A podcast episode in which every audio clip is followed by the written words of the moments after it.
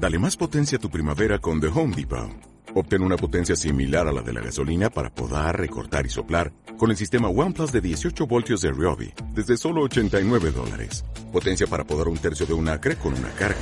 Potencia para recortar el césped que dura hasta dos horas. Y fuerza de soplado de 110 millas por hora. Todo con una batería intercambiable. Llévate el sistema inalámbrico OnePlus de 18 voltios de Ryobi.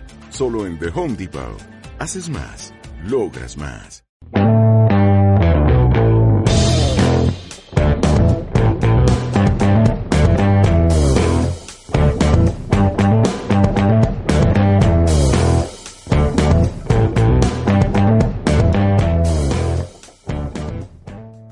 soy Miguel Iríbar, esto es Cambiando de Tercio, el programa que va de, de abrir una cerveza y ponerse a hablar. Hoy tengo a un, a un cómico que no se sabe estar callado, que pilla el móvil, eh, engancha Twitter y, bueno, y, es una cosa que le puede, como el hurón que ve agujeritos, pues él siente una cierta atracción por, por el marrón. Eh, el título de este programa tendría que haber sido, no sé, Crónica de un despido anunciado, La Elia no, no lo sé. Eh, lo conoceréis aparte de la webserie Vincent Fitch, eh, Diario de un Ego y Famosos y una Vieja. También pues por todos esos programas en los que ya no sale. ¿eh? Eh, muy buenas noches, David Suárez. Me ha gustado mucho. Porque ha sido como medio bonito, medio roast. Entonces, me, ha, me ha gustado mucho.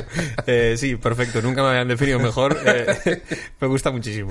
Sí, sí. ¿Te gusta más Crónica de un despido anunciado o La Elia Oparda? Eh, sobre todo el final. El final me gusta mucho. ah, eh. sí, por todos los programas en los que ya no sale. Eso, exacto. Muy guay, sí, sí, completamente de acuerdo. Sí. sí, sí. sí, sí. Eh, realmente no hay tanta intención como a lo mejor parece de fuera en liarla, Mm. pero puede parecer, entiendo que pueda parecer que sí. Mm. Simplemente eh, las cosas pasan y no, me, no soy lo suficientemente listo como para darme cuenta a tiempo y frenar. Eh, hay un poco de eso, ¿eh? O sea, hay un poco de inconsciencia más que de... Voy a tirar... sí, que, sí que me gusta un poco tirar la... el- la Sí, sí, la cañita, cerilla, ¿qué pasa? pero, La cerilla, mm. pero mm, hay un poco de inconsciencia también, ¿eh? Yo la verdad es que justamente me he estado documentando para, para tener esta charla eh, estos días, pues yo te conozco no hace mucho, o sea, hemos coincidido en, en CCN, que Sí. ha sido colaborador en, en Comedy Central, eh, y, y te, y te conocía de oídas, te conocía de alguna cosa suelta, creo que había visto alguno de cosas de famosos y una vieja, pero ni siquiera te tenía Sí, no asociado, asociabas. o sea, como que cosas, y de repente me he estado viendo y, y no creo que seas tan inconsciente, o sea, creo que te metes en, en, en, en- en el fango O sea, muy queriendo, ¿eh? sí que me gusta, a lo mejor, eh, yo qué sé, pues mm, ir por zonas, me interesan más las zonas a lo mejor en las que puede haber problemas, pero nunca voy con el eh, pensando esto va, va a generar que yo tire esta, Sí, esta no piedra al agua va a generar unas ondas que van a mm, provocar que de alguna forma se hable de mí. No hay no hay este proceso mental es simplemente esto me parece divertido, esta charca, me voy a meter, pero no es buscando una consecuencia o... Hostia, pero lo que que luego pasa, claro. Te, y- te metes en charcas muy serias, ¿eh? Vamos, vamos, vamos a abrir la birra porque este, Sí. este tema da para bastante. Me has pedido una cerveza de trigo, Sí. ¿eh? Ha sido tu, tu aportación. La verdad es que creo que nadie me había pedido hasta ahora una cerveza de trigo. Sí, no sé por qué me, Así, me gustan. pedirla. Me, me gustan más, pero tampoco sé mucho de birras, ¿eh? O sea. Bueno, esta es una eh, König Ludwig Weissbier. Bueno, lo he pronunciado un poco más los cojones, creo que Bueno, eh, igual está bien, igual no. Seguro que sí. Eh, eh, me, me hace mucha gracia la definición. Dice sabor y pone eh, ligero dulzor e inadvertida acidez con recuerdos cítricos que conforman un logrado equilibrio de agradable paladar que intensifican la fuerza del trigo, ta ta ta. Ostras, yo le El- Ah, no, no. eh, Perdona, eh, que te Un poquito. ¿no? Pensé que... No, no, nada. Lo que más me gusta de esto, que es por lo que lo leo, pues realmente, eh, es lo de inadvertida acidez. Sí, la he liado bastante. Es como, si, si es una inadvertida acidez, es que no es acidez, ¿sabes? Como el niño no es tonto, tiene una inteligencia inadvertida. ¿Sabes? Como que, como, a ver, realmente la palabra inadvertida es que no, es que no la adviertes, cojones. Claro, No, eh, leve acidez. Es una acidez que no está ahí, eh, ¿no? Claro, Sería es, un poco... es una acidez invisible, eh, i- inapreciable. Bueno, hijo puta, no es acidez. Claro, claro. Pero, pero bueno, vamos Se a- nota la, la ventaja, los años de ventaja que me llevas eh, bebiendo birra, eh, co- comparando las dos, ¿eh? En 22 programas he aprendido a abrir las botellas, que, que creo que he tardado 15. También es verdad, porque ya por fin tengo un abridor que me dejó una amiga que, que ya abría bien. eh, porque el otro que había es que era una mierda, que tenía una cosita aquí que era. Y a, y a- y a servir una birra creo que igual ya sabía un poco, pero vamos, pero tampoco mucho. Mucho no, eh, vamos, No, no. mucho mejor. Lo tuyo Pues, es el. Taj Mahal, lo mío es una mierda, pero... Lo tuyo es una fiesta de la espuma. sí. Pero mira, ya está. Ahora ya va cogiendo un poco más Que sí, de... hombre, eso está buenísimo. Vamos- Está rica, vamos ¿eh? a brindar. ¿Está rica? Sí. Siempre. Yo tengo un amigo que Yo lo hago apoya. Yo tengo un amigo que apoya, aunque no nadie, o sea, no haya el consenso este previo de como que está, o sea, Ya, él en ya, su no. casa apoya también, por si acaso. Sí, no, por si las moscas. Por si Dios está mirando. Claro. Que no le vaya a mandar de pronto una Sí, maldición. Exacto. Me gustaría saber si lo hace en Nochebuena. En plan, por si la abuela se pone tontorrona. Él también hace así, Él también, también, coño, siempre. vamos ahí, Nunca abuela. se sabe. Pues es verdad que tiene bastante inadvertida acidez. Sí, eh, yo diría que no existe. eh, podían poner no hay No. acidez en esta cerveza. Pero me ha encantado. Inadvertida acidez. En fin. Eh, pues, pues lo que te digo, que, que sí, que creo que, que- que mirando te, te metes en unos fangales de la hostia, tío. O sea, me, ha- me ha parecido muy, muy valiente y a la vez muy... O sea, justamente, sabes que muchas veces pregunto a la gente aquí de si eres un ambientado. Y creo que eres de los cómicos más ambientados que... que Eh, que he no controlo yo. aquí. He visto Sí, algunos de los. Ambientado programas. es eh, el que cuando la realidad le dice que pare, él sigue. vale. Mira, de hecho el otro día un, un vídeo que, que habíamos hablado aquí y que, y que he visto que lo trataste el otro día en el, en el Este de la Muerte, que es uno de mis vídeos favoritos Ajá. de YouTube, que es el de Frank Reichelt, el tío que se tiró de la Hostia, Torre Eiffel. Sí, efectivamente. Ese Sí, tío sí, es un sí. ambientado de libro. Bueno, por ejemplo. totalmente. Ese soy yo. eh, ese tío Ese que tío se es un ambientado. Sí, sí, sí. Exactamente. Ese es, eh, eh, o sea, eh, justo. eh, un tío que, bueno, no sé si lo quieres Eh, explicar eh, o... eh, no, es que lo- de hecho lo estuve hablando con Carlos Arece y de hecho hasta es una movida que quería hasta meter en, en, en- en mi show en, de octubre nuevo porque es que llevo años que es mi vídeo favorito de YouTube, Sí, sí, pero porque totalmente. representa al ambientado por definición. No sé si viste que en la Wikipedia pone que el tío dejó hueco. Sí, sí. Abajo. Sí, lo- y salen unos tíos midiéndolo. Ah, Claro, que si miras el final, es una pena que este programa no tenga postproducción de ningún tipo, pero eh, si miras al final del vídeo, cuando el tío ya se ha coñado, con su traje, que por si alguien no vio la entrevista de Areces o no vio el programa de él, que también lo sacan el vídeo, de hecho, en, en pegarle a la Sí. eh, el, el tío, claro, es un- era un sastre que de pronto coge un- una mierda de, de, de- de Bueno. diseño de Leonardo da Vinci, Eh, supuesto. Bueno, ya le gustaría. O sea, porque la gente solamente se está imaginando unas salas más o menos bien Claro. hechas, tal. No, no, unas lonas. eh, Sí, sí, sí, o sea, una, como- una, o sea, una quechua Sí, parece un tío que se ató una mesa camilla con unos cinturones y le puso una manta y se tiró con eso de la Torre Eiffel. Sí, y sí, evidentemente murió. Eh, Sí, sí, claro. sí. O sea, a mí ese vídeo es que me, me maravilla porque representa la- un poco, no ya, no ya la inconsciencia, sino la, la ambición de decir, coño, me he ambientado, me he venido arriba, yo creo que vuelo. Sí, sí. El tío había tirado un maniquí, un mesante, y el maniquí se había escoñado. Y dijo, eso es porque el maniquí no abrió la- la- los brazos. No podía mover los brazos. Claro, no como yo. claro. Eso, eso está arreglado. Ya, eso se arregla con, con Sí. un poco de, de- de lo que yo puedo aportar como ser humano, que es movimiento de, de brazos. Y no, eh, no, para nada. No, no, y me parece mítico el momento de, de hacer así Antes como que sí, duda. sí, sí. Que Eh, el tío está sabiendo diciendo, bueno, creo que de aquí no salgo, pero yo me voy a tirar por mis cojones. sí, sí, sí. O sea, eh, mejor morir o el arrepentimiento eh, posterior de lo que se va a reír la gente de mí si digo que no, que me...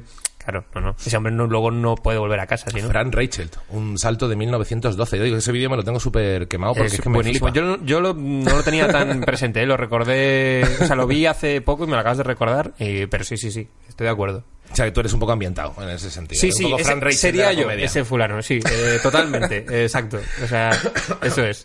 Pero, eh, Y como tú bien dices, tú no piensas que te vayas a matar, pero sí que hay veces que dices, eh, Claro, eh, a eso voy. Yo no, Cuidado. Yo muchas veces las, puede parecer desde fuera, pero no hago las cosas pensando. Ya verás cuando me muera este vídeo lo viral que va a ser, Ya. que lo va a ver Miguel Iríbar luego. Ya, no, ya. yo lo que pienso es, eh, voy a volar. Me va a ir todo bien. Yo, yo, yo creo que, yo creo que vuelvo. Yo creo que va a ir bien. Y no, eh, en absoluto. Para nada.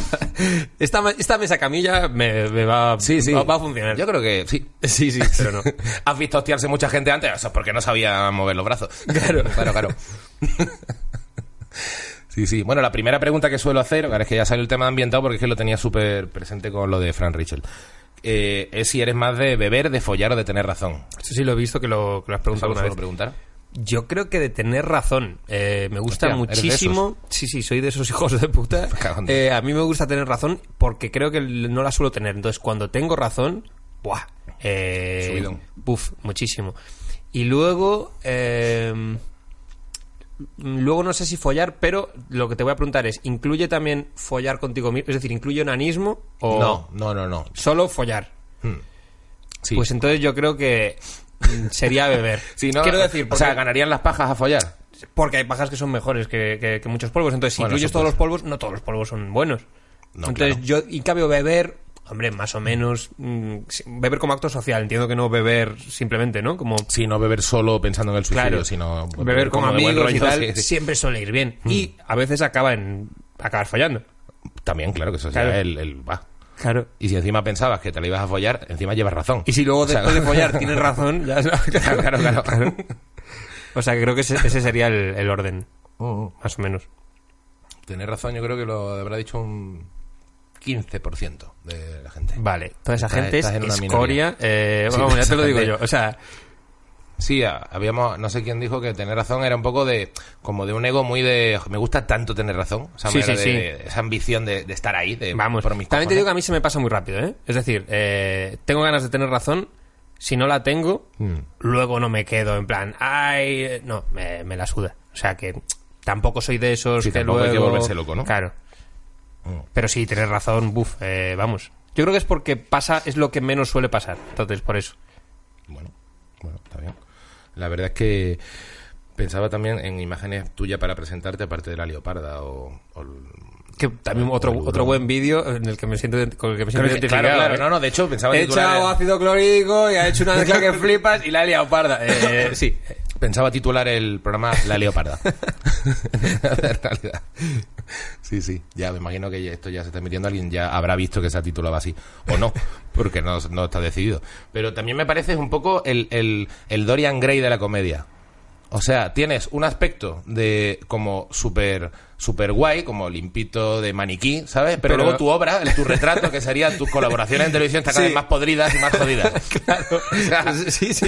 Es una buena. Sí, sí, Me gusta porque me estás calando en todo, absolutamente. Eres un puto Dorian Estás tío. describiendo el esqueleto de mi obra a la, a la perfección. Eh, hostia, eh, vaya retrato. Sí, sí, sí. Que me recuerda mucho. O sea, no sé si te has leído el libro de Dorian Gray o te viste la peli. No, pero- solo sé lo, eso, lo mínimo. El, el que es un tío que ha hecho como un pacto, ¿no? Sí, claro, ha hecho, ha hecho un pacto, entonces por el cual eh, él puede hacer todo tipo de tropelías y él mantiene una imagen fantástica de tío, joder, súper pues, tío atractivo, siempre joven, no envejece. Y el cuadro- Pero el cuadro empieza a ver que, que un- cada vez está como más Yo deteriorado. nunca he entendido el problema de, de esa historia. Es decir, el problema, o sea, pues no mires el cuadro, quiero decirte, tenlo en el desván, Sí. no vayas ahí nunca, no abras la puerta. Claro, no, el problema es que realmente el tío no envejece y que el tío tú lo que vas viendo durante el libro es que va teniendo una, una actitud moral Vale, absolutamente loca de psicópata. Vale, vale, vale. O sea, la gracia del libro,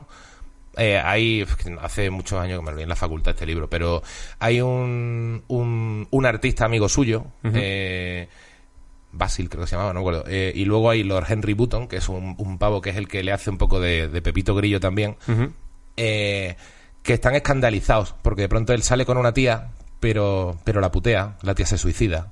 Pero el tío y es como, no, es que la gente también se toma las cosas de una manera, ¿sabes? O sea, tiene como una, una concepción fría Claro. del mundo. Es que yo estaría, yo estaría solamente preocupado en. Le diría, o sea, al Pepito Grillo este le diría, eh, vete al cuarto ese, dime si sigo con los ojos puestos o ya se han caído. O sea, sería lo único que. Como, ¿en qué plano? Claro, claro. eh, ¿Cómo estoy ya de jodido? Esa Sería la, la Claro. única preocupación. Y la única movida, claro, que el tío cuando, cuando ve el cuadro, cuando lo mira, se siente un poco tal porque se da cuenta que es su alma. Claro. Entonces, Sí, sí, sí. el- la única manera que tiene de darse cuenta ¿Y- de su decadencia... ¿Y dónde lo tiene el cuadro? ¿En la cocina Eh, o en- escondido? En un altillo por ahí perdido. vale. Primero lo tiene, creo, colgado en un sitio bien y cuando va viendo que se le va crea- creando como una expresión chunga y al poco tiempo le van saliendo gusanos, bueno, el cuadro acaba hecho un puto Cristo. Eh, y entonces ya lo esconde y al final ahí el tío acaba matando, acaba, Claro. es una... un- un- un- vamos, un fiasco, dramón. eh, Una movida brutal, sí, sí. Es un dramón bastante Vale, serio. me imaginaba, sabía la premisa O solo, sea, pero no, no en- no encajas en, en general en el rollo, pero sí, en- pero sí me hace mucha gracia la pinta de, de niño bonito y luego la cantidad de mugre. Los Sí, sí, sí.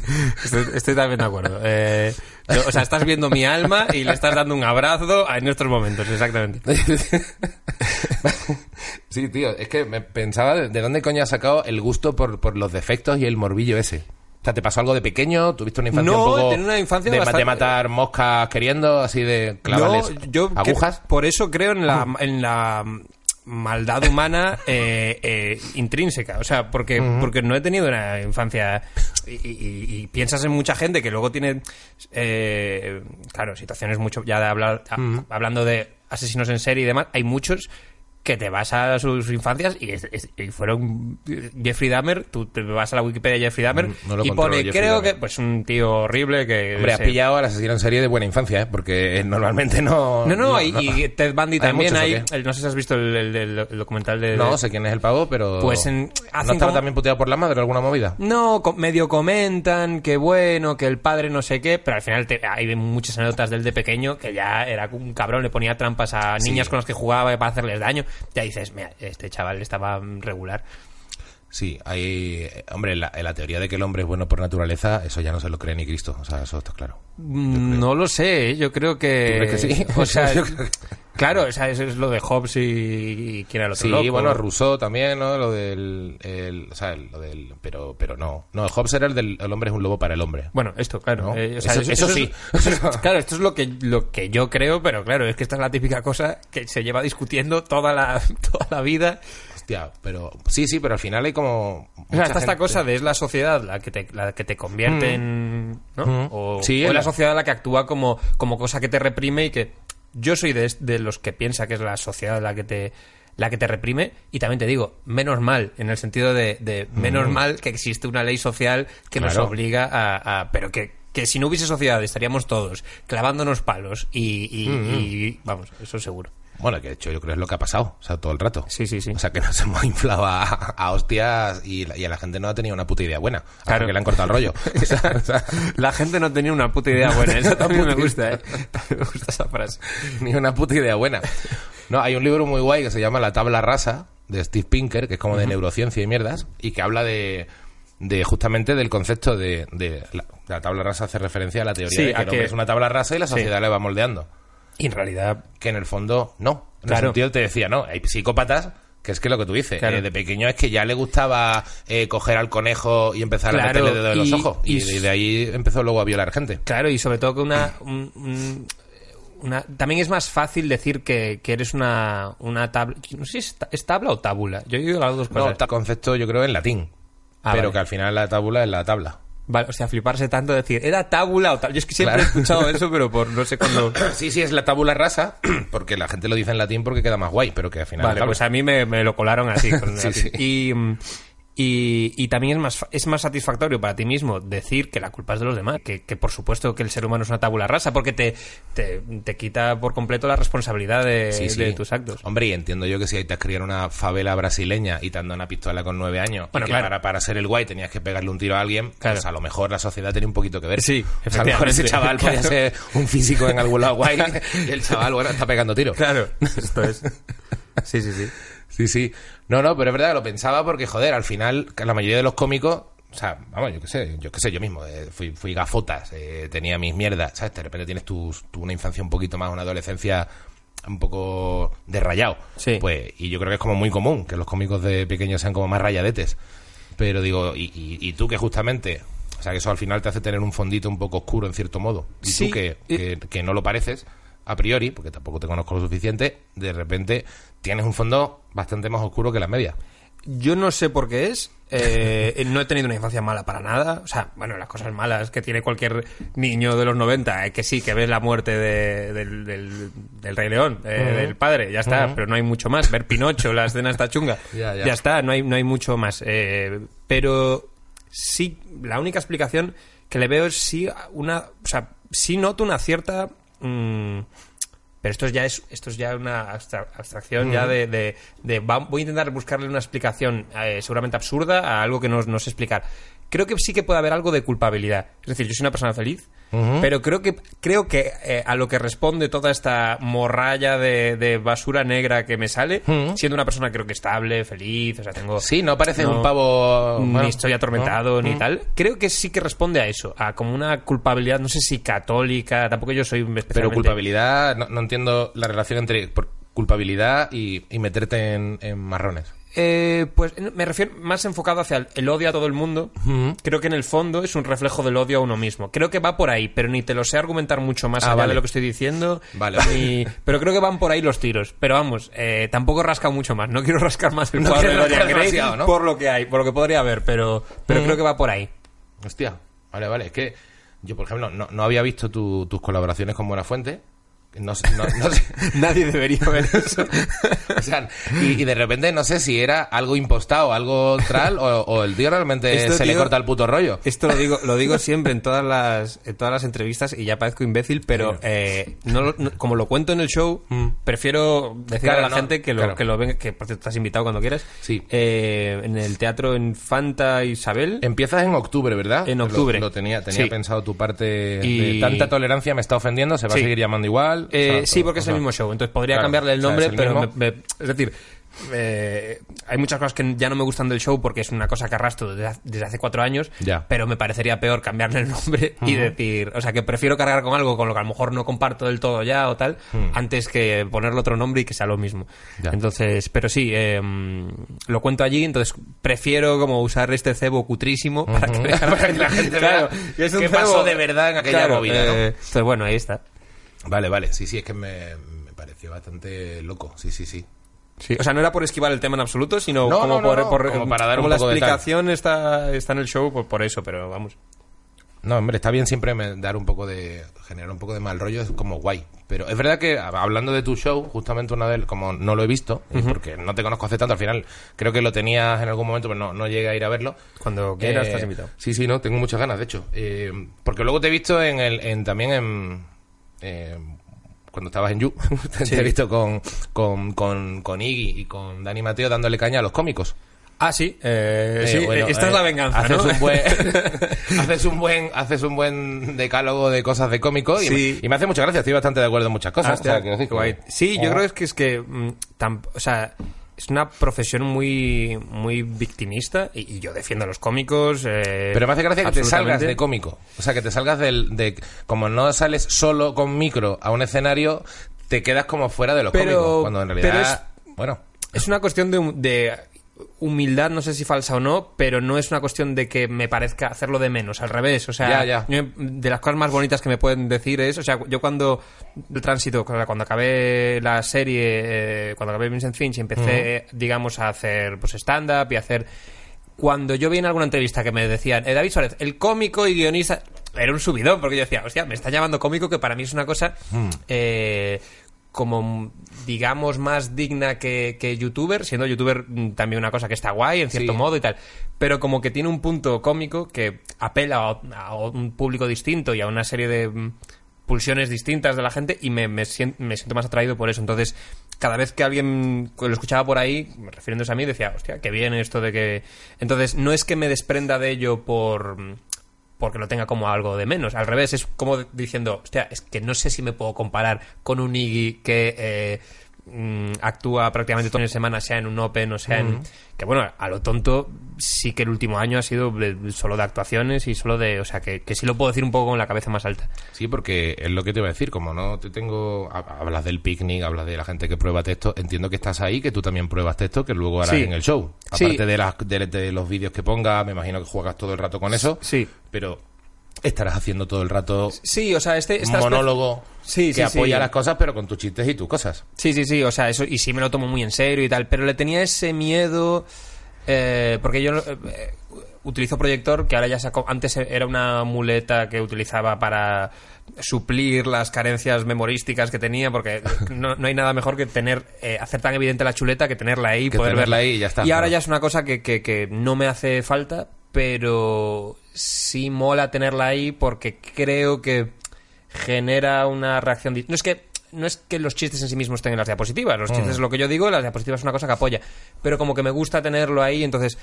mm, empezó siendo una muleta, ahora ya no lo es, entonces ahora puedo decir como, digamos, con más orgullo, oye, eh, sí soy cómico de verdad, pero... Pero por otro le diste toda la caña en You. o sea, la- Sí, sí, pero porque creo que sí es una profesión muy muy viciada y nos encanta las palmaditas en la espalda y sigue siendo muy ridícula la idea de subirte a un escenario en un bar eh, para decir, miradme, en el fondo es esto. O sea, eh, sabes que nos pasa a todos, pero hablándolo con un colega hace poco me decía, a ver, Al final la gente se casa también para decir, miradme, y encima dadme Sí.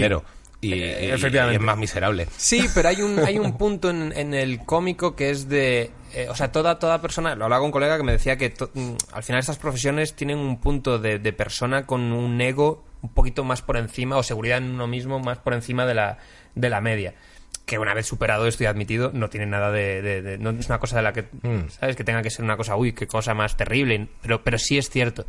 Y sobre todo hay esta cosa de...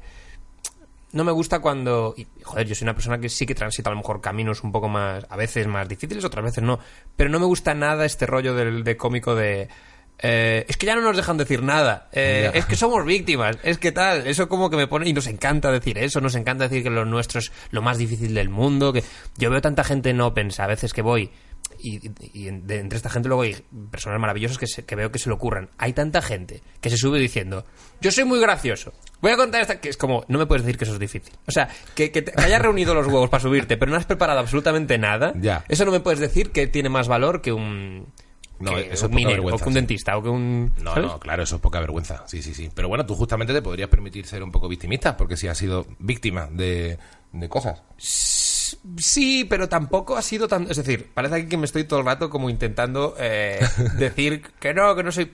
O sea, en parte sí, pero en parte tampoco es tan duro. Es decir, peor sería sufrir la peste negra. Ah. Ya, ya. Quiero decir... Sí, sí. eh, o sea, eh, yo creo que es duro la primera vez que te pasa. Yo no sé si has tenido alguna polémica chunga o no. Muy pero- poca, alguna tontería de... Nada, tonterías, tonterías de estas de Facebook, que tampoco ha ido mucho más allá. Yo no sé si, si te han pasado más de una, seguramente la primera vez que te pasó eh, le darías más importancia, siguiente le das menos. Hmm. Y a mí no he tenido una barbaridad, pero de cinco o seis grandes que puedo tener, la primera es la dura, la segunda es mm, parecida pero menos, las siguientes te, empieza, te empiezan a dar igual. Y ya llega un momento que tu, tu razonamiento es único. O sea, lo único que te preocupa es si tú moralmente has sobrado bien, mal, si tu responsabilidad como cómico ha sido. Pero lo que te digan por Twitter te, te come los cojones. Sí, O sea, claro. como que- Hombre, por Twitter no, es cuando de repente te afecta al curro, te Sí. afecta a tal... o- Esta vez ha sido diferente, esta vez sí ha sido más en ese Eso, sentido, más... Vamos, no sé cómo, no sé exactamente cómo te la habrás tomado, pero gra- gracia no debe hacer que de pronto todo crezca tanto como para eso, que es un coñazo. Hmm. Sí, sí, sí, o sea, fue un mes raro y fue una semana dura. O sea, Es una mierda. claro. sí. Pero bueno, eh, bueno, sí es la vida. hmm. Sí, sí. Es curioso que eres gallego como Robert Bodega, que la lió con los gitanos, eh, Es verdad. Como Miguel Lago, que la lía en general de casi todo lo que habla, verdad. como Danny Boy, que se hizo testigo de Jehová a los 40 años, que eso me parece la peor liada de todas. o sea, soy como los putos peores gallegos del mundo, tío. Los gallegos que tenéis fama de, de gente con mesura, con control. Sí, con, como no, Franco, como- una persona como no. con una mesura. no, claro, es que es que es verdad, no sé dónde sale la fama. Bueno, te porque pones al final pensar- son los cocainómanos, los tas, al final No, los eh, gallegos en realidad todo igual- gente eh, eh, malvada, Fraga, Franco, Mario Casas, eh, todo gente que ha, que ha hecho de este mundo un lugar peor. Eh. Sí, tío, los gallegos a mí me joder el mundo, tío. Sí, sí, sí, sí. Vamos, no me extraña que en Latinoamérica nos llamen gallegos a todos. Claro, como en plan se salva- súper despectivo de esos hijos de puta, Claro. catetos, cabrones. Se No. salva Cañita Brava y fuera, y para Y ya de contar, eh, ya está. Sí, sí, sí. Sí, no, no, pero me, me hace gracia el rollo de... O sea, ese punto de los gallegos como supuestamente como no, tal, como, como de no... Y, y, y, la- y de pronto hay unos perfiles de gallegos como muy, Sí. como muy Claro, hartos. porque yo creo que es a lo tonto. Es un poco como el amigo tuyo que parece como el, el más inofensivo, el Mm. más tal, y luego es como el más fiestas y el más tal. Pues es un poco, yo creo que hay un poco de eso, de cómo se presupone que va a ser de un grupo, eh, el andaluz a lo mejor el que la va a liar, el que va a ser el Mm. más gracioso, que tal. Como que el gallego pasa desapercibido y, y como hay, este- esta concepción, este Sí. no prejuicio, pero esta fama, el tópico del gallego de más soso, más tal, Sí. que generalmente es así, debo decir. A lo mejor es solamente una cuestión de acento. Que como Sí. tienen el tonillo es así como un poco tal, te parece que no va a hacer ninguna mierda. Tenía Luis Mi, No a- Luis Mi, el cómico tenía un, un Sí, un bloque de eso, esto ¿no? muy De- bueno. Sí, sí, sí. De, vamos al cine. Y dices, hostia, si me lo dices así, Claro, voy claro, al cine claro. contigo. O sea, Claro, claro. Es verdad que con ese acento no presupone que vaya, que vaya a hacer una trastada gigante. claro. Efectivamente.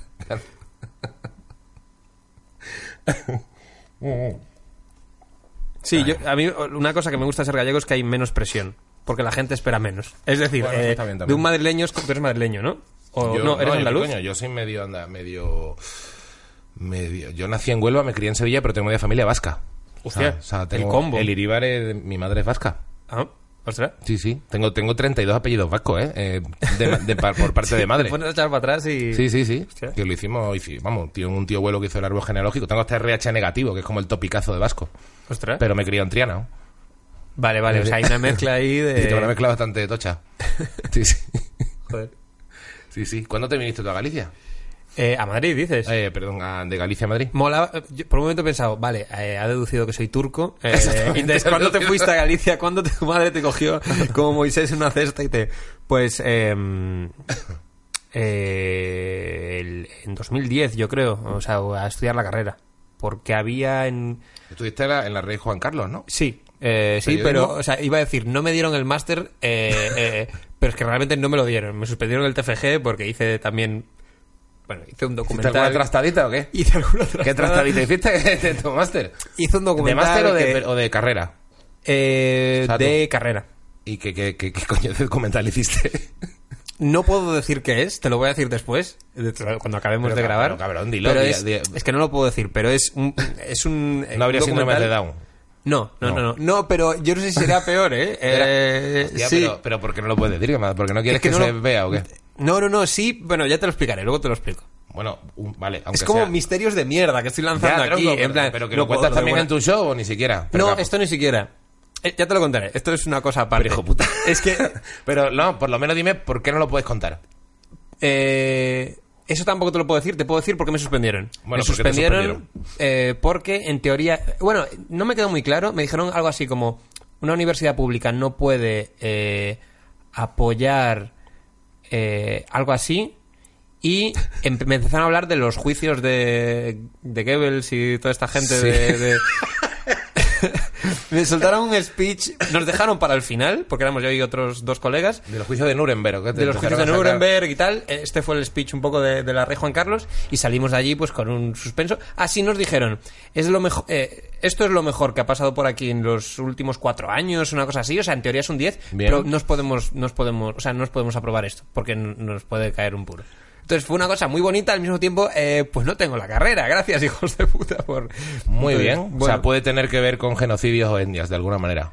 puede tener que no voy a decir que sí No, pero no, no. puede Pero pero, podría. exquisitamente hecho o sea vamos ellos decían que el 10 lo teníamos Vale, y el hecho de que no lo puedas decir es por no meterte en otro follón. No, o no, por- no, no tiene nada que ver con o- O por qué no lo puedes decir. O sea, me refiero. Por... no lo puedo decir porque es algo es más bonito así luego cuando te lo cuente vas a, vas a decir ah coño Sí, vale Si yo lo digo por coño, la gente, joder, que, que lo disfrute. yo creo que algún cabrón en comentarios lo pondrá algún algún cabrón sabrá de lo que estoy hablando Vale, pues bueno, si alguien pues retuitea de esto mucho que yo quiero enterarme, ahora que quiero que la gente se entere. Es que está luego guay. te lo cuento luego te lo cuento que, que no, no tengo ningún problema O sea, que ya la liabas un poquito parda desde, desde la facu. sí o sea a mí me echaron del colegio por ¿En serio? porque no, tuve una infancia normal, la típica que te echan del colegio por quemar a una, a una Me profesora. echaron eh, 10 días, ¿eh? Pero fue por... eh, por una violación, ¿te imaginas? No. No. Eh, por, Pero por- si en el colegio violaba ya... reconocer aquí como un delito, no.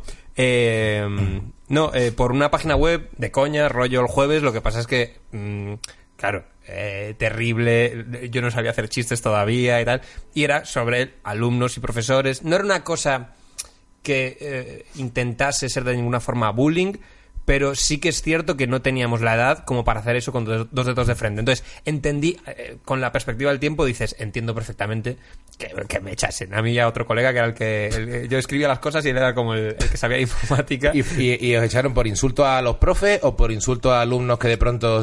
Era un poco todo. O sea, realmente era, eran, eran noticias muy de coña. Muy, evidentemente, muy de coña. Muy del mundo today, ya nos gustaría. Muy cutres, muy... Con profesores y alumnos, muchas veces amigos nuestros, o sea, que tampoco. y en concreto, por lo que nos echaron, es una noticia con una amiga que era de nuestras mejores amigas, o sea, ni ella tenía ningún problema con la noticia, pero lo vio su madre. O sea, igual lo que tú has sido ha sido el cabroncete de la clase. Eh, Que, las, que la liabas parda Sí, pero no era el. faltando. Tampoco era el. el, el, em, ¿Cómo se dice? El bullying ni nada. Era como el tío que cuando se daba la vuelta al profesor hacía como la. y Claro. luego lo negaba todo como una rata asquerosa. Era esa clase de, de hijo de puta. Pero que pero estabas entre los guays, por eso. Mm, poco. Tampoco, era Tampoco como un tío que hacía cosas y... y era- Bueno. Pero sería en el Titanic el tío este al final que, que se mete en la barca de los niños y de las mujeres. Ese era yo. Ese era tú. estupendo. era yo, sí, sí, sí. Estupendo, estupendo. O sea, eh, vamos a repasar tu biografía. Bueno, naces normal, ¿no? no sí, no, no, bueno, no lo sabemos. eh, O según sea, lo que bueno, hablado refiero, de, no, de no, Rousseau... No, no, no muere tu madre al nacer tú, ni movidas raras extrañas. La sociedad me dio amor. en tu, en tu, de tu colegio te echan, te expulsan durante unos días. Por, 10 días, para- tampoco fue una expulsión de a los nunca más. 13 años, ponle. 15. Eh, sí, primero era eso, eso no sé cuándo es. Sí, 12, 12, 13. Yo soy de la EGB, o sea que imagínate. Eh, Instituto después, secundaria. Instituto bien, sí, ninguna... Y universidad, salvo lo del TFG, que no tengo la carrera por eso. Bueno, se comparan con los juicios tenía. de Nuremberg. Sí, y, y ya luego, luego hago la serie. Bueno, la serie, que también tiene un buen majao. eh, de, que- de hecho, una de las cosas que más me ha flipado de, de ti al verlo, la serie. eh, ¿Tú eres del 92? ¿Puede ser? Sí. Eh, o sea, tienes ahora mismo pues, 27 palos, ¿no? Sí. Eh, estuviste. La serie es de hace 7 años, ¿puede ser? Es de 2013, se, estrenó en 2013. Seis años, sí. La grabamos a lo largo de la carrera, que fueron como tres años de grabamos cuando podíamos y tal. Pero... Claro, claro. O sea, estamos hablando de que tenías 20, 21 años cuando lo estabas haciendo. Sí, sí, o sea, la escribí, pues tendría 19, porque el primer año, evidentemente, en Madrid no haces nada, porque No. estás, y si estudias una carrera de mentira como la mía, pues estás todo el rato de fiesta. El segundo año ya dije, oye, tengo que hacer algo con mi vida, y nada, la escribí, pues eso, 19 años, así. La estuvimos grabando a lo largo de 2, 3 años, y 2013 no sé qué edad tendría yo, pero 21 por ahí. Sí, bueno, si eres del 92, está mal que te lo diga yo, pero sí, tenías vale. 21. Las matemáticas no lo... te digo, Vale, vale, ya te eres digo- de letras, eres de Sí, letras. eh, O sea, que- de letras y por muy poco, o sea que... Dice, pues yo qué sé, en 2013, ya me dirás tú qué edad tengo. Que, que nací en el... Vamos Sí a la que es verdad que no era un cálculo a la complicado, eh. Vamos- a la besa. No, yo cuando veo una A fórmula- saber qué edad tenía yo en 2013. Yo cuando veo una fórmula, eh, una, una suma, renuncio a ella, ni hago el esfuerzo. O sea, a lo mejor Claro, me estás claro, preguntando ¿para qué? por 10 más 10, pero yo ni puedo decir, uff, mucho lío, ya no, Eres la, suma ale- tú. la alegría de los carniceros. Toma, el entrecó, 400 Claro, euros. Sí, a, bueno, mí me, total. a mí me habrán timado una cantidad Me de voy a poner a cuánto es el kilo. Si son 400 euros, pues tendrá su razón. Claro, Será a mí- un cuarto y mitad. Claro. Una cosa Sí, sí, que ha salido así. No, me, me flipa primero eh, el, el tono que tiene, que ya parece muy heredero de, bueno, me imagino de, pues de, de todo lo que viene siendo de Office o Curb Your Enthusiasm. O sea, no, no sé, no sé de dónde bebes, pero, pero, Sí, o sea, pero sí que tiene mucho rollo Larry David y Ricky Gervais, ¿no? Claramente. de- Sí, eh, realmente, eh, realmente Más, era, no es sobre qué. todo, sobre todo de Office, pero, pero también había mucho de Curb Your Enthusiasm y había mucho de, Sí, de más vida la- más triste también, ojo. De, no sé si, sí, sí, sí, no sé si la serie de Rubén Ontiveros y Borja no Pérez. lo he visto, no lo he visto. Pues es una serie vasca muy graciosa y cuando la veas verás que no es... A lo mejor te estás imaginando un plagio, son dos cosas que no tienen nada que ver. Pero había un poco de eso porque también me flipaba mucho y, y estoy pensando así más referentes. Bueno, Sasha Baron Cohen... Sí, eh, bueno, claro, claro. Sí. Y, y sí, por ahí un poco iba la Es cosa. verdad, no había visto no había visto el parentesco con Sasha Baron Cohen, lo tienes completamente. Bueno, Sí. sobre todo ya con Famosos y una vieja y con y bueno, y también con pero sí, sí, es verdad, claro. Eres una mezcla a veces de, de, Sí, va- va de un Ricky poco- Gervais y de Baron Cohen. Va un poco por ahí, pero tampoco había detrás de esto... O sea, tu reportaje de hecho sobre la Fundación Franco con Buenafuente es totalmente Baron Cohen. Sí, eh, sí. Bueno, que es absolutamente real, que hay mucha gente que me pregunta si es No, real ese o sí no. tiene pinta de totalmente real. Sí, sí, sí. Otra- Lo buscas a los tíos y ves que efectivamente. Mm. Eh, tampoco había un rollo cuando, cuando hice la serie de mm, quiero ver qué es lo guay. Eh, sino que yo recuerdo perfectamente con, pues no sé, con, con 16 años o así, de re- a mí me- me- siempre me han flipado los chanantes y, y yo creo que hay una época más que a lo mejor te pueden flipar más los chanantes. Eh, me voy a explicar. Tú viviste los chanantes, claro, tú, tú es que Bueno, yo que estaba en la oficina, yo era compañero chanantes. de oficina de los chanantes. No, Claro. no, yo no dirigía nada. Yo estaba, de hecho, yo trabajaba en Telecompring, que era el programa que había aparte. de. Yo estaba de, de productor de Telecompring y, y de ayudante de dirección un poco. Al final que hacíamos, la producción hacíamos todos en, Bueno, entonces. pero convivías con ellos y... No, no, claro, Ernesto Joaquín eran compañeros Claro. de oficina. Y luego Y- Dani Mateo y entonces Claro. Ricardo Castella estuvo Por también. ejemplo, sé que Dani eh, descubrió a la chanante y le flipó muchísimo, pero le debió flipar pues con 22 años así, y de ahí que estableciese relación con ellos. Pero es muy diferente que te influya algo con 20 años, Claro. o con 22 me da igual, a que te influya con 12 años. A mí la chanante yo lo vi con 12 años, entonces, Claro, claro. de repente se convierte en tu metálica, o se convierte en tu Totalmente. cosa. Y sí que recuerdo que la siguiente cosa que me alucinó, que dije, ostras, esto es algo distinto, esto ya no es el mismo lenguaje, códigos, como quieras llamarlo, de repente encontrar, encontrarme con The Office, que, que, que, bueno, es de la misma época, es 2001 también, y Sí, pero aquí en España no había tanta facilidad Claro, de verlo. sí. era- no, no, eh, no era el rollo de me trago las temporadas seguidas tan fácil, era un poco más complicado. Claro. Mm. Y, y un poco por eso es cuando yo digo, ostras, la siguiente cosa que me ha roto un poco la cabeza es esto. O sea, molaría que fuese gente pidiendo los derechos Sí, de The Office. eh. No sé si se escucha, pero hay como una moto muy loca. Sí, hay, una, hay un motor loco. Es que hay, Sí. creo que hay un, un taller enfrente. y a veces salen Ah, vale, coches hay- hay movidas. y tiene que, pues no sé si por el barrio, pero se ve mucho coche un poco tuneado y un- de estos que tienen un ligero sí. arrancar ruidoso. Sí, deberíamos no dar más datos para que la gente no... No, no, no, no, no, y de hecho no, nunca, nunca damos datos. De hecho, no sé si sabes este dato, pero eh, el Rubius subió una foto hace muchos años de, en su terraza. Su terraza no, me- no salía Madrid de fondo, eh, salía su terraza y las estrellas. La gente, por la posición de las, de las estrellas, cuadró donde ¿Qué cojones vivía. me estás contando? Te lo juro. ¿Cómo? Te lo juro. Te lo juro. Mira. Esto, si no es verdad, ¿Cómo? me metieron una bola. Que, Sí, tío, eso es una bola de la hostia, no, que no, tío. que no. Seguro que se puede buscar. A ver, a ver, eh, eh, la pregu- o sea, salía El Rubius un y unas estrellas. El tío subió un selfie con, No con su ni novia, siquiera ¿no? un edificio detrás. Bueno, no sé, si- igual, igual que A me ver, lo contó, ¿a le metí un poco de fantasía. O sea, a lo mejor había, a lo mejor había media farola, no lo sé. Pero, eh, cuadraron donde vivía el pavo. Tío, te has metido una bola gordísima, tío. Tío, pues fue el puto cheto. Eh, Eh, sí, pues el puto cheto, tío, Cheto, de yo de internet. Eh, a ver, eh, yo me, me creo que... O sea, a ver, tú te haces un selfie, me creo que haya un mínimo skyline, ¿sabes? Detrás, o sea, un mínimo... Claro, pero yo creo que ahí, mínimo, a- ahí hasta cual- nosotros dos podemos más o menos, sin saber mucho de estrellas, con un skyline. Bueno, te compro que, por ejemplo, imagínate, reconoce una silueta de bloques rara, que dice, bueno, son edificios altos. igual había algo de eso. En plan, por, por la posición de las las estrellas, que puede Esto tiene ser que el ser norte. Fuenlabrada, eh, y aparte este edificio de. Igual hay- había algo de eso, ¿eh? Eso... Pero suena más clickbait y más No, es impactante maravilloso decir por la que un posición friki de con la las- posición de las estrellas hace así, con un compás y un telescopio, y dice, aquí está este hijo de puta. Pero me ha en encantado el cuarto C. el poco crédito que le has dado a la historia. O sea, Ah, ha sí, sido decirlo crédito. y has dicho, ¡ta la mierda! Mierda, hombre, por favor. ha sido automático. Venga, con un selfie y las estrellas. Vete al carajo. A ver, que seguramente el, el griego que descubrió cuánto era de diámetro la Tierra eh, eh, tenía muchos menos elementos, pero te aseguro que los fans del Rubio no son tan listos No, como no, ese hijo de claro, puta. Alguien de Caminos que, que- que está suscrito al, al Rubius. No, no. Es verdad que no le he dado ningún crédito, ¿eh? O No, sea, no. Y, y si, y si es verdad, que, que alguien lo demuestre y me cayó a la puta boca. Eh, O sea, he Pero- escuchado a gente tirar por, tirar por tierra historias de follar eh, más lento que tú con esto, ¿eh? O sea, ha sido... Sí, tío, que- Ha sido... Pues sabes que el. ¡Vete a la mierda, hombre! Venga, hombre, vienes aquí al podcast, coño, a tocar los huevos con semejante mierda de historia y, to- y todo encima de Cheto, de que es compañero, tío. Por, por- hombre, por favor. Metiendo mierda, O además. sea, estamos entre compañeros de, de Fibeta Landa Podcast Sí, sí, para sí. que nos estemos contando mierdas. Bueno, que lo aclare. Si Cheto ve esto, que la, que la gente se lo haga llevar. y se Bueno, lo haga- Rubio no va a ver esto en su puta vida, pero, pero Cheto, Bueno, por ejemplo, sí. eh, Sí, puede ser. Bueno, puede ser.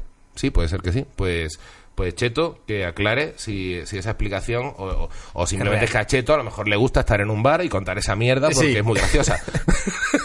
y no tiene alguien que le diga, a ver, eso es una puta mierda. Ah, Igual fue el Rubius que se la coló a Cheto, ¿eh? Que Puede no, no, ser una totalmente. cadena de, de un gilipollas tras otro hasta, hasta llegar al último gilipollas que soy yo. Y claro, se ha roto la cadena cuando una persona no gilipollas le ha dicho, pero sois gilipollas, o sea, vamos a ver. ¿Quién ha contado esto? Pues la posición de las estrellas, tío. A mí me la colaron, tío. eh. Hostia, es que... eh, o sea, si no había una sola silueta de edificio detrás... Eh, Puede, puede ser, ¿eh? Puede ser que haya esto, o sea, que haya habido algo, algo, está esto. fallando aquí. Igual es un teléfono escacharrado. Y Claro. Te dijo, no, estaba el pirulí detrás y las Sí, estrellas... Igual la historia original es el Rubius publicó su dirección y ha llegado hasta por la posición de las estrellas de una foto. O sea que todo puede ser. Bueno, el caso que lo que me flipaba de, de, de Vincent Fish también era que, que, que- que es un elemento común, de hecho, con los chanantes, que a mí siempre me ha maravillado y que cuando estuvo aquí Ernesto también lo, lo comentamos, que es la, el, el atrevimiento a, a, a mostrar un, un tono, vaya, se me ha quedado el boli, un tono, un rollo, un, una historia que siendo tan joven es muy difícil tener los huevos para ser tan tan radical, ¿sabes? Tan rompedor. O sea, normalmente la gente se corta más. O sea, mm, no, yo qué sé, yo recuerdo, yo, tenía un programa de radio en la facultad mismo con 20 años y era como muy comedido, me daba como mucha vergüenza todo, ¿sabes? Y, aunque me gustara el humor, no, como que te da como miedo. Y yo creo que eh, demuestra un arrojo, que creo que de hecho es- eso es lo que ha hecho también, que, que estés con lo joven que eres, eh, muy bien posicionado también y, muy, y, con, y con una trayectoria ya muy sólida que si eres un cobarde, pues igual no la tienes, claro. O sea, está- Pero, o aparte, sea- ya- aparte ya del talento que, que se presupone, pero que hace falta esa audacia. Y que no todo el mundo la tiene. Pero por un lado eso lo veo como la de las cosas más guays que, que, que tengo y la cosa más mala y que más mal me hace también de lo que tengo porque Y el punto ambientado, en el fondo, que hablábamos claro, antes también. efectivamente, porque, porque, porque la, la cantidad de hostias que me he dado también son mayores que las que pueda tener otra persona. Entonces, también hay un punto de cuanto más hagas, más decisiones malas vas a tomar. Entonces, también hay un punto de, de si haces menos cosas, eso es en parte malo, pero también en parte puedes decir que tienes un historial limpio. Yo tengo tantas cosas malas y tanta mierda que se puede decir de mí que hay un, que lo miro para atrás y claro que porque todos nos al final nos a nosotros mismos nos, nos, nos queremos mucho entonces claro que digo ah que al final la, la balanza sale positivo pero digo hostia esto qué mierda esto tendría que haberlo hecho entonces también esa especie ese rojo que dices tú está guay como también está un- como que lo veo también como Pero- que mierda y veo la serie ahora y, y se- y con muchas cosas digo joder esto qué bien pero sé que es fruto del azar y de que fue un día de un- tener una buena idea esta escena y otras cosas que digo madre mía qué mierda o esto que mal ha envejecido o esto Pero fíjate, y quizás esto es meterme en un berenjenal que es casi peor que lo que estamos hablando, pero por ejemplo, eh, en el sexo, cuando de repente, tanto si eres tío como tía, si de pronto te ambientas un poco, y yo qué sé, que te- no sé, ¿sabes? De repente haces algo un poco Sí. de extralimitado, es más fácil que eso se convierta en el polvazo. Sí. O en 0.16. y- o, o- o en algo un poco tal. Sí. Pero es cierto que si no eres un tarao del todo, sí. eh, es probable que teniendo esa actitud ambientadilla te salga un polvazo, tanto si eres tía como eres tío, y que te recuerden más por eso. Sí. O sea, a lo mejor al final suele compensar, salvo que, Claro. que sí. bueno, que Si roces límites legales. Claro. eh, Eso, en, en tu caso ya los has tocado en un lado, contrólate follando y, y podrás llegar a un equilibrio en la vida. Sí, Pero, eh, no sé, o sea, hay, hay algo de pero eso. sabes, tío, que hay un punto ese, ¿no? De, Sí, hay un punto de que, de que también el que no. O sea, va a sonar la frase de mierda de. de- ¿Cómo se llama? De, de taza de. pero el que no arri- Justo, pero el que no arriesga no gana o tal. Sí, pero hay un poco poco, así. hay un poco de eso, sí. Pero. Pero no lo sé. También hay, hay. Pasa esto que cuando estás muy cerca de algo que haces, no eres capaz de verlo como te gustaría. Es decir. No Ya. hay nada más guay que ver algo antiguo tuyo que hayas hecho eh, cuando ha pasado el tiempo suficiente como para que las carencias mm, af- mm, afloren y puedas decir, buah, tío, eh, cuando me flipaba esto que era una mierda, o cuando estaba súper obsesionado con esto que no tiene nada de importancia, o qué mal esto que, ¿sabes? De, de ver los defectos perfectamente. Entonces, no sé, me da la sensación de que va todo tan rápido a veces que digo, joder, lo que molaría parar el tiempo y decir, a ver, eh, de verdad quiero ir por aquí, quiero hacer esto, esto va a ser... Voy a parecer ridículo, no voy a parecer ridículo, no sé. Y ahora mismo, ¿dónde, dónde, dónde te, ¿cómo te proyectas? ¿En qué punto te ves? También después de la trayectoria que has tenido, por los marrones que has, pa- que has ido pasando. O sea, ahora mismo, si te tuvieras que ubicar, ¿dónde, ¿dónde te verías? ¿O dónde te querrías ver? A ver, ahora estoy en una situación extraña porque eh, sé que lo que yo defiendo, y aquí no me quiero hacer la víctima en absoluto, pero eh, sé que es igual más complicado, que, o sea, tengo muy claro que sería mucho más sencillo tomar decisiones distintas a las que tomo. No digo que sea fácil, por ejemplo, ser, yo que sé, una... No, no, no se me ocurra alguien muy blanco, ¿no? Pero... mm, sé que todo tiene su dificultad, no estoy diciendo que nada sea más complicado que otra cosa, pero sé que lo mío a lo mejor tiene unas consecuencias a veces que pues da lugar a despidos y los despidos dan lugar a que se te cierren muchas puertas y que empresas digan que no. Y evidentemente las empresas son necesarias para que para comer. Sí, es lo que tienen las empresas, sí. Claro, El entonces, dinero. claro. Puto dinero, sí. Entonces, eh, tengo la suerte a lo mejor de que los bolos me funcionan porque tengo seguidores en redes Claro, sociales. no, es y que eso, pero eso, es, eso ya es, vale más que, eh, que una empresa. O sea, como dijo un cómico, tener tu bolo asegurado es imprimir tu propio dinero. Sí, O sea, eh, y eso, te lo da tus seguidores y tu historia, Eh, claro. Eso en parte es la hostia y eso lo, lo- vamos, es, es lo que me queda porque si no ya estaría muy jodido. Pero, pero también hay un punto de que también quiero dejar claro que yo hago esto porque no hay otra opción. Es decir, yo me dedico a esto porque a mí me gusta mucho la comedia y me gusta mucho, eh, no, no, no especialmente la comedia negra. Me- yo disfruto de, de cosas que no tienen nada que ver con lo que yo hago. Yo disfruto de Noguera muchísimo y de Carmona y de, y de un montón de gente. Pero a mí sí me gusta hacer comedia, no verla necesariamente, pero hacer comedia específicamente como yo la hago. Entonces, porque me divierte, porque me hay algo Sí, es lo que te pone, está. Sí, exactamente. Es algo muy similar a, a esa sensación. Y entonces, lo único que quiero decir es, no digo, qué injusto es el mundo que no permite hacer lo que hago. No, es simplemente es, yo voy a hacer lo que hago. hasta que ya no puedo hacerlo. Porque se me.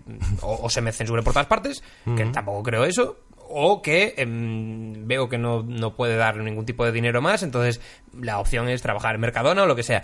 Pero yo voy a hacer esto porque es lo que me hace feliz. En plan, disfruto más de los jojos que de los jajás, entonces lo digo siempre. Entonces yo lo voy a hacer.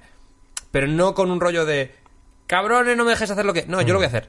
Mm, y Con- bueno. bajo cualquier circunstancia. Evidentemente, en el momento en el que a- amenacen a mi familia con una pistola, pues igual ya lo dejo de hacer. Pero tampoco quiero dar ideas. Por si... por si acaso, por si acaso.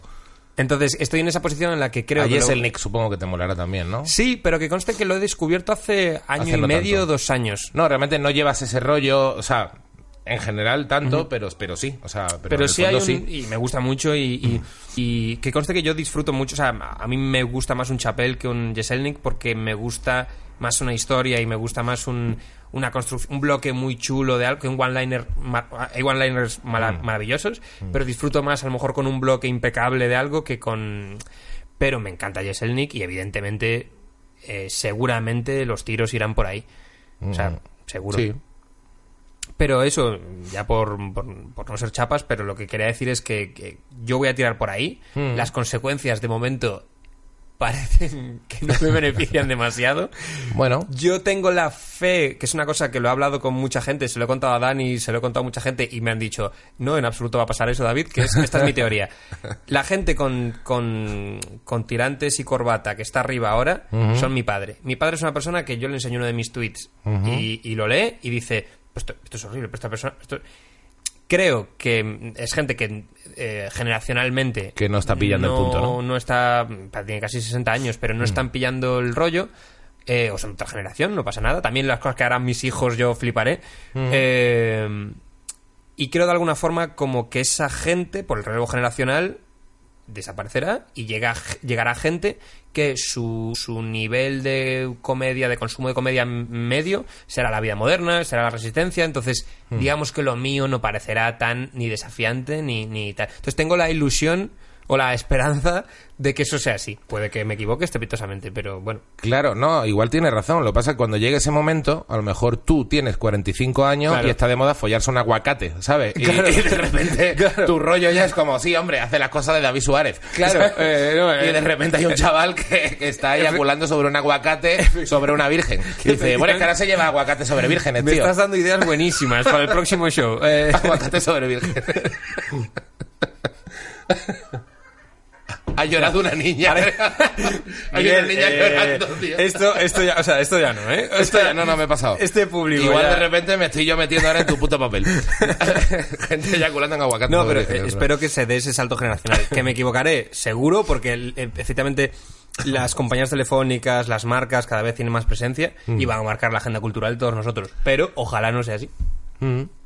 Vale, pues como última pregunta te haría la que no te he hecho, pero suelo hacer, y no te la he hecho, porque, porque eres muy joven, eh, pero bueno, siempre procede, y en el fondo tiene sentido, todavía incluso, incluso que no, no lo hace tanto tiempo, que es la de ¿qué pensaría tu yo de 18 años sobre tu yo de ahora?